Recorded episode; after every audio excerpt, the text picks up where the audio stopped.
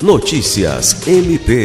O Ministério Público do Estado do Acre, por meio do GRPD, grupo especial criado para atuar em desastres naturais, e do Núcleo de Apoio Técnico NAT, vistoriou na sexta-feira 31 quatro abrigos montados em Brasileia para atender as famílias atingidas pela cheia do Rio Acre.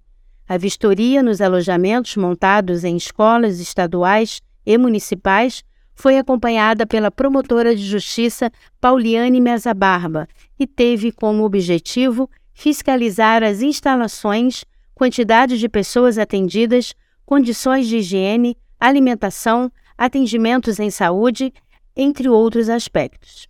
Na oportunidade, o MPAC percorreu em conjunto com o Corpo de Bombeiros as áreas mais atingidas pela enchente, para verificar as condições das residências alagadas e prestar apoio aos desabrigados que começam a retornar para suas casas com a vazante do rio.